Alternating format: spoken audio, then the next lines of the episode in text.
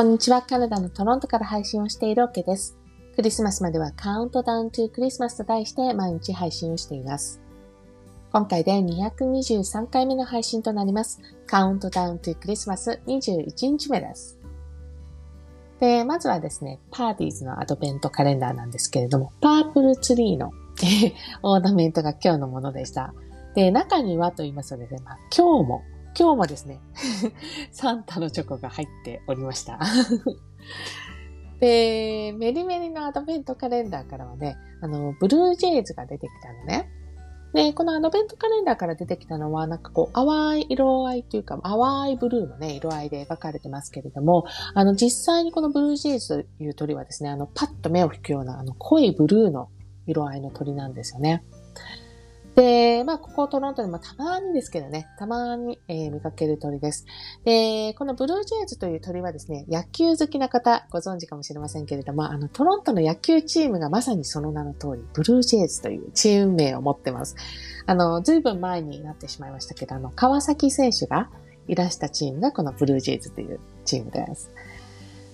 で、えー、ちょっと前にこのアドベントカレンダーから出てきたの赤い鳥えー、カーディナルという鳥がいたと思うんですけれども、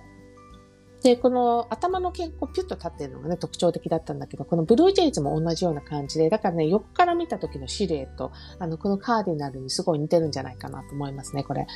で、ただね、えー、数的には、この、カーディナルは結構よく見かけますけれども、あの、ブルージェイズね、ほとんどや、あの、見かけること少ないからね、あの、断然カーディナルの方が見かける率は高いかなと思いますね。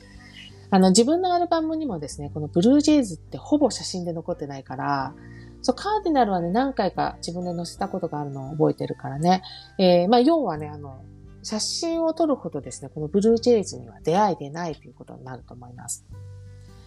で、あとこれもあの他の配信でね、これお話ししたと思うんですけれども、ブルージェイズとお腹のところが白いんですね。なので、こう下から見上げる形だとなかなかこれに気が気がつきにくくて、なのでまあ公園とかでもね、ほとんど見かけてない、あの、見かけてないっていうか気づけてない鳥だと思いますね。で、ただ、だから、あの、家の中から見たときに、例えば横にこう、家の横に生えてる木とかに、ブルージェイズが止まっていたりとかすると、横から見るじゃないですか。なので、それで気がつけたり、あとあの、我が家ってこう、1階の玄関の前が、こう、少し飛び出す形になってるんですよ。ポーチのようなスペースがあるのね。なので、えー、上の階から、その、ポーチの屋根の部分をこう見下ろすことができるようになってるんですね。なのでそこにまあブルージェイズが来たりとかすると、まあ以前何回かそこに来ていて、あの、見かけることありました。まあ、そんな